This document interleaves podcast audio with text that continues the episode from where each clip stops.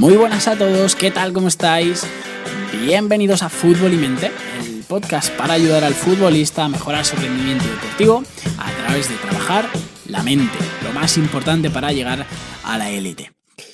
Muy buenas a todos, yo soy Brandon Falco y hoy vamos a hablar de emociones, concretamente de la tristeza. Imaginaros que vamos por el bosque y nos encontramos un oso con cara de tener hambre, un oso con cara de pocos amigos, dos metros y unas ganas de hincarnos el diente increíbles. Nosotros vamos por el bosque dando una ruta de senderismo, nos lo encontramos de frente y nos quedamos paralizados, nos quedamos en shock. De repente empezamos a sentir que el corazón nos empieza a bombear más sangre, que las manos se nos empiezan a enfriar, que las piernas nos empiezan a temblar y sentimos que eh, el culo nos pica un poco. Bienvenidos a las emociones. ¿Qué estamos sintiendo aquí? Bueno, si alguno ha dicho tristeza, mal, suspendido, aquí estamos sintiendo miedo, ¿vale? El cuerpo nos está enviando miedo, ¿para qué? Para que salgamos corriendo, eso es. Las emociones son señales para actuar. Las emociones son mensajes que nos está dando nuestro cuerpo para actuar. Si nuestra mente no nos envía ese miedo, no saldríamos corriendo y el oso nos comería. Entonces, lo primero, le vamos a dar las gracias a las emociones. Gracias emociones porque gracias a vosotras estamos vivos. Ahora pasa lo siguiente. Mm, la gran mayoría de nosotros somos bastante analfabetos a la hora de entender una emoción, es decir, no entendemos lo que nos dicen, ¿vale? Hoy vamos a hablar concretamente de la tristeza. Lo que ocurre con la tristeza es que, em, como hemos dicho, no sabemos el mensaje que nos está dando. Es como si llega un chico de correos y nos va a dar una carta y esa carta está en ruso o en chino, en un idioma que nosotros no entendemos. Y leemos la carta y nos sentimos frustrados porque no sabemos qué tenemos que hacer. No sabemos si tenemos que ir al banco a pagar algo, a pagar una multa o hacer algo. ¿Por qué? porque no sabemos qué pone. Con las emociones pasa lo mismo. No solo que las ignoramos, sino que además nos han enseñado a reprimirlas. Bienvenidos, o sea, gracias papás, mamás, gracias sociedad, gracias profesores. Ellos no lo han hecho con maldad, pero desde pequeños nos han enseñado a reprimirlas. ¿Alguna vez habéis oído eso de, oye, pero no llores? No, los hombres no lloran, tú tienes que ser fuerte.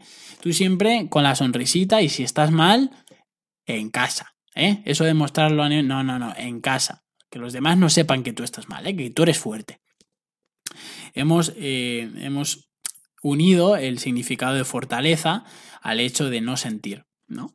Entonces, eso a día de hoy genera mucha ansiedad y muchas eh, depresiones, que son las enfermedades más comunes del siglo XXI, eh, de hoy en día. No es casualidad, ¿vale? concretamente, vamos a la tristeza. ¿Cuál es el mensaje que nos da la tristeza? Igual que el miedo nos dice corre, la tristeza que nos dice la tristeza nos dice que estamos rechazando algo que no queremos que suceda. Normalmente es una pérdida de algo o de alguien. ¿Alguna vez habéis perdido un ser querido? ¿O alguna vez habéis acabado una relación amorosa, sentimental, con un amigo y habéis sentido esa tristeza? Esto es la tristeza, ¿vale? Y al igual que cualquier emoción hay unos pasos. ¿Vale? Lo que ocurre con las emociones es que nos identificamos con ella, ¿vale? Vamos a ver tres pasos para trascender la tristeza. Número uno es identificarla, ¿vale? Todo pensamiento tiene un eco en el cuerpo, que son las emociones. Es decir, yo siento esa tristeza en algún sitio. Hay gente que la siente en la tripa, hay gente que la siente más arriba. Yo personalmente la siento muy en la tripa, ¿no? Eh, lo que ocurre es que estamos tan desconectados del cuerpo que normalmente no nos paramos a sentir esas emociones. Eh, el hecho de identificarla ya va a hacer que rebaje esa intensidad emocional. ¿Por qué? Porque no nos vamos a identificar con ella.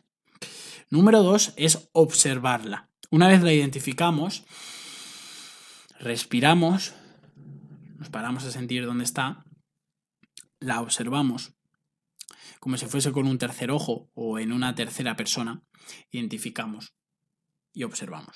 Imaginaros que estamos en un combate de boxeo y hay dos boxeadores dándose de leches en el ring y nosotros estamos de público. ¿Os imagináis a alguno que estuviese gritando de dolor en el público?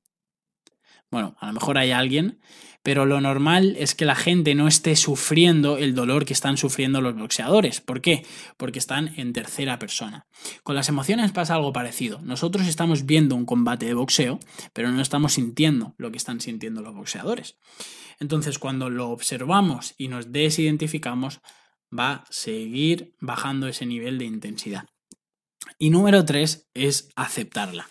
Solo hay una cosa capaz de generar sufrimiento y no son las emociones, es nuestra mente, es el significado que les damos a las cosas. Hay una frase que dice el, el sufrimiento y la aceptación son dos ascensores opuestos. Cuando uno sube, el otro baja.